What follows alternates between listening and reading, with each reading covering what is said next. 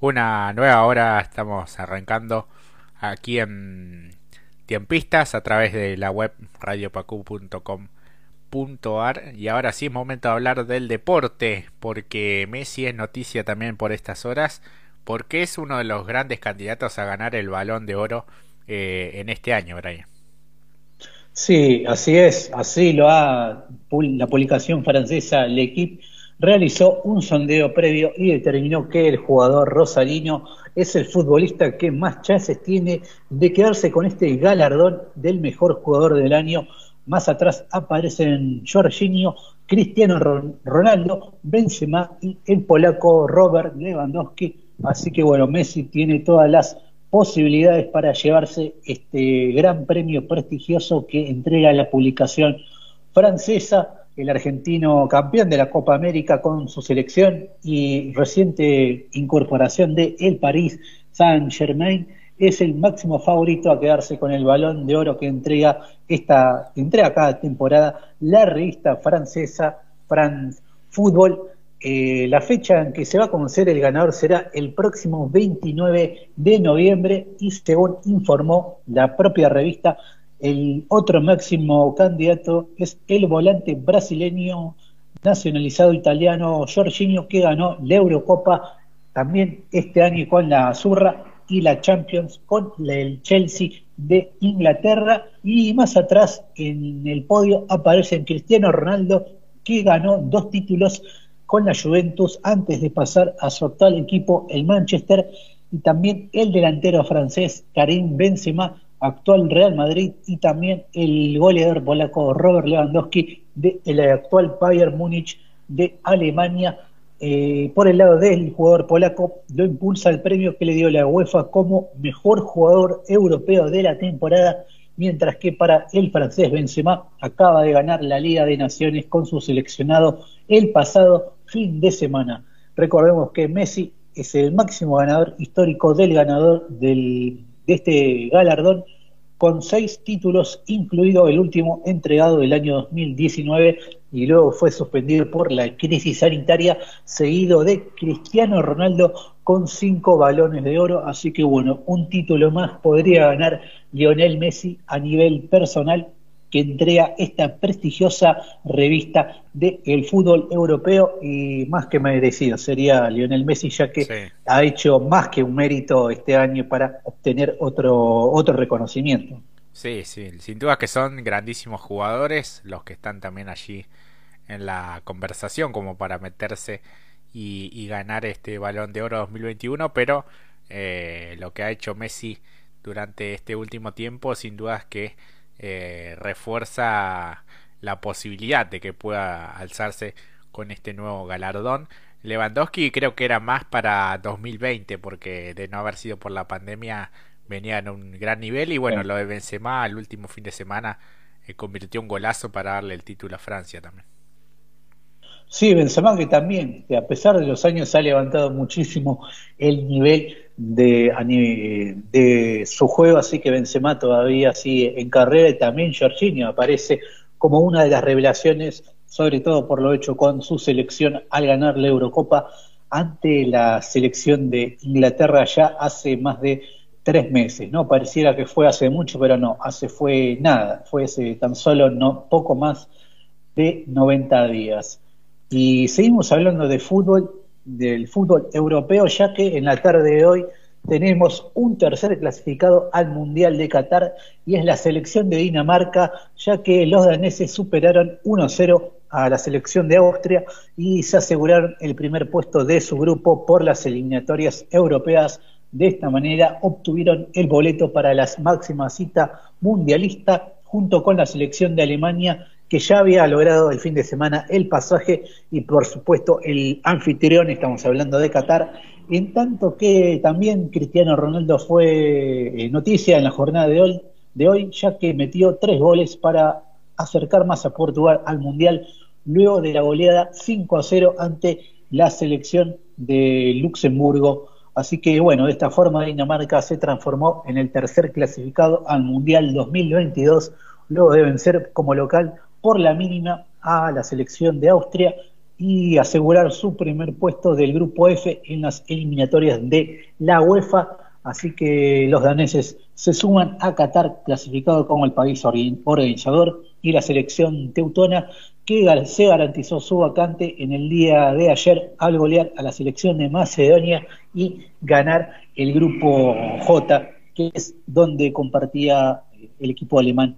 El único gol de Dinamarca para la victoria de su selección sobre Austria fue de Joaquín Maele a los ocho minutos del complemento. La campaña danesa de las, en las eliminatorias fue aplastante con ocho partidos con victorias, en tanto que los otros partidos que los otros partidos fueron con 17 goles a favor y ninguno en contra, así que una gran campaña para la selección de Dinamarca que en los últimos mundiales siempre ha dicho presente. Así es, una selección histórica a nivel europeo que está allí muy cerca. Este, bueno, de hecho, bueno, sacó el pasaje al mundial en el día de hoy de, debido a esta gran performance que tuvo eh, en las eliminatorias. Bueno, en cuanto al triplete de Cristiano, eh, los tres goles, dos de ellos de penal en la goleada 5 a 0 de Portugal sobre Luxemburgo completaron Bruno Fernández y Paliña. Bueno, Bruno Fernández, su compañero también en el Manchester United, eh, un gran jugador también. El equipo luso quedó segundo en el grupo A con 16 puntos, a uno de Serbia que superó 3 a 1 a Azerbaiyán eh, y tiene 17 unidades, pero un partido más, eh, ya que quedará libre en la próxima fecha y visitará justamente a Portugal en la última jornada. Suecia, en tanto, saltó al primer puesto de lo que es la zona B al vencer 2 a 0 a Grecia y relegó al segundo lugar a España, que había quedado libre, e Inglaterra empató de local con Hungría 1 a 1 y lidera el grupo I, pero ahora con solo 3 puntos de ventajas sobre Polonia, que ganó 1 a 0 de visitante a Albania y le rebaltó el segundo puesto. Así que bueno, allí están las eliminatorias a nivel eh, europeo que sin duda siempre son muy parejas. ¿no?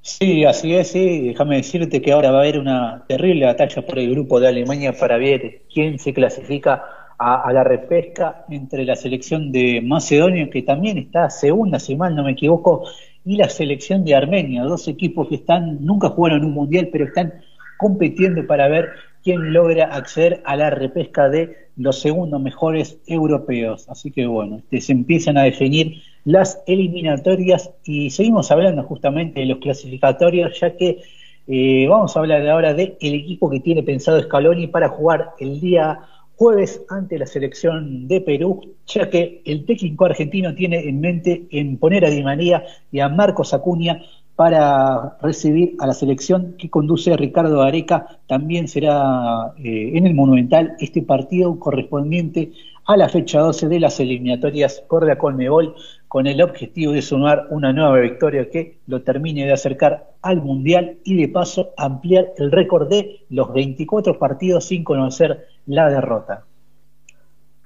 Así es, eh, Scaloni que tiene en mente bueno colocar a Di María y a Marcos Acuña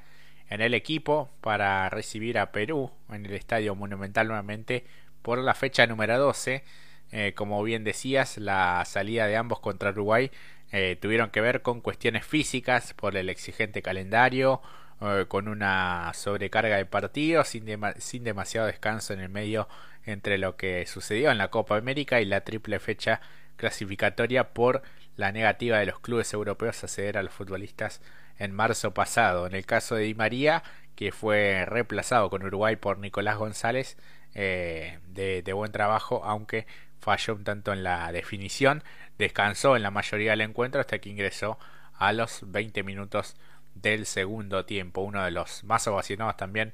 por el público allí en la cancha de River. Eh, el objetivo fue darle algo de rodaje, pero con el cuidado correspondiente para una de las grandes figuras del Paris Saint-Germain de Francia, de donde llegó al límite y con sus ganas de estar, dijo presente en el 0 a 0 del jueves pasado contra Paraguay como visitante. La otra variante sería la esperada vuelta de Marcos Acuña al lateral izquierdo en lugar de Nicolás Tagliafico, al que se lo observó en un alto nivel en los dos costados de la cancha este, luego de su molestia en la pierna izquierda. La duda hasta el momento está en el otro lateral. Nahuel Molina le ganó el puesto a Gonzalo Montiel. Eh, y el que sí está descartado es el delantero de Inter, Joaquín Correa, ya que tiene molestias en los isquiotibiales del muslo izquierdo, así que eh, ya no será de la partida en este compromiso ante Perú, Brian.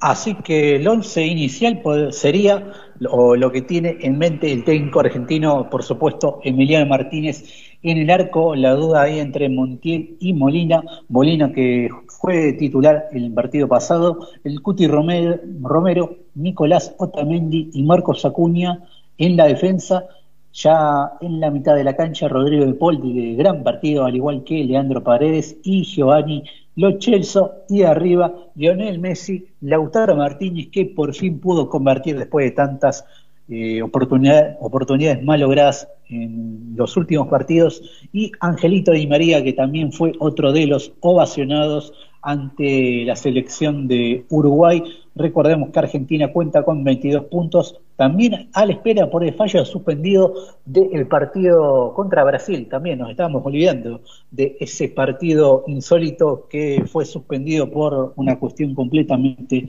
absurda. Argentina se marcha en el segundo puesto con siete de ventaja sobre la selección colombiana, actualmente en zona de repechaje y seis más eh, seis puntos más que las selecciones de Uruguay y Ecuador. Así es, así que bueno, ha sacado una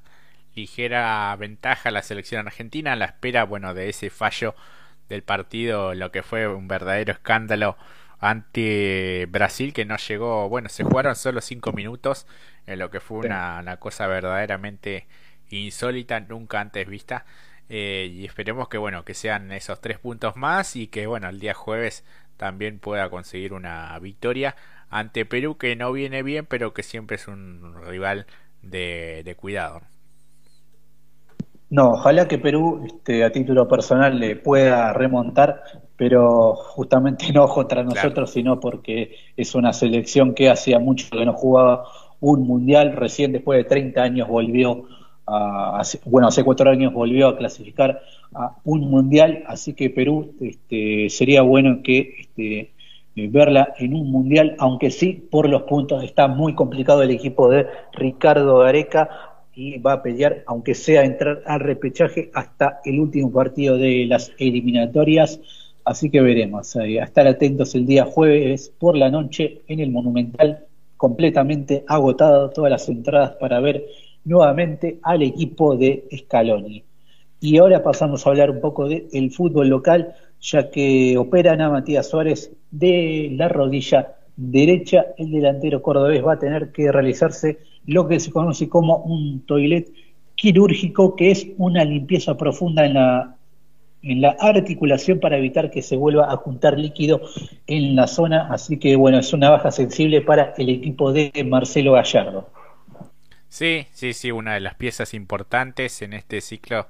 de Marcelo Gallardo, el futbolista cordobés, va a ser intervenido quirúrgicamente eh, para esta limpieza en la rodilla derecha por una sinovitis crónica y estará fuera de las canchas por lo que resta de este campeonato. Sin duda que es una baja muy importante para River Plate. La intervención, bueno, fue de un par de horas, eh, es ambulatoria y se puede, bueno, volver a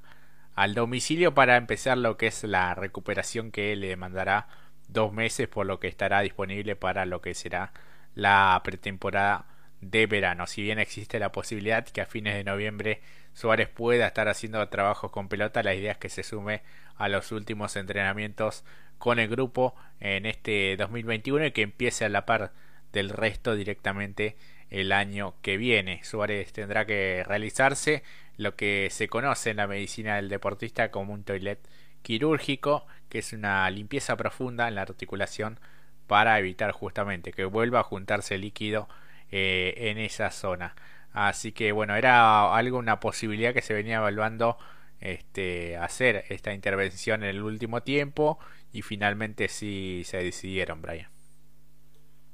Así es, este, bueno, este, una baja sensible, como habíamos dicho, para el equipo de River Plate que viene envalentonado tras el buen partido ante Boca Juniors, ganando el Superclásico y también como uno de los equipos que están liderando la tabla del fútbol local. Y ahora pasamos a hablar un poco de tenis y también de, fútbol al mismo tiempo, ya que en sintonía por la fiebre que ha levantado la selección argentina con el gran partido del día domingo, Diego Schwartzman avanzó en el torneo de Indian Wells y le dedicó la victoria a nada más y nada menos que la escaloneta. Sí, así como ustedes lo están escuchando, el tenista argentino remontó el duelo con el británico Daniel Evans y se lo llevó con parciales de 5-7 abajo y luego 6-4 y un contundente 6-0 para celebrar una victoria que se la dedicó al equipo de Lionel Scaloni de esta manera el porteño Diego Schwarman, que está actualmente en el puesto número 15 del ranking de la ATP, derrotó a Daniel Evans, el número 22 del mundo, en el marco de la tercera ronda del el Masters 1000 de Indian Wells y le dedicó el triunfo a la escaloneta, por supuesto en referencia al equipo de la selección argentina conducido por Scaloni, el peque que había arrancado con el pie izquierdo dado que perdió el primer set por 7-5, logró reponerse en el segundo con un parcial de 6-4 y en el tercero lo barrió de manera contundente al británico 6-0 y ahora Schwarman espera por el ganador del cruce entre el noruego Casper Ruth, número 10 del planeta, y, y el sudafricano Lloyd Harris, número 31, para conocer su próximo rival del el torneo y la noticia también hace enfoque en este festejo tan particular que el tenista argentino le dedicó al equipo que encabeza Scaloni que viene de golear a Uruguay en el Estadio Monumental, ya que el Peque firmó la cámara y escribió la escaloneta a raíz del gran momento que está atravesando la albiceleste en las eliminatorias. Así que bueno, este gran gesto que tuvo el tenista argentino luego de la victoria en el torneo clásico de Estados Unidos. Así es, así que bueno, el particular festejo del Peque Schwarman que parece haber levantado el nivel en lo que es eh, ya el tramo final de esta temporada 2021. Así que bueno, esperemos que pueda seguir avanzando, que pueda llegar a las instancias decisivas de este torneo tan prestigioso. Este, y en instantes nomás vamos a seguir hablando de, de tenis. Ahora es momento de ir a una nueva pausa y enseguida retornamos.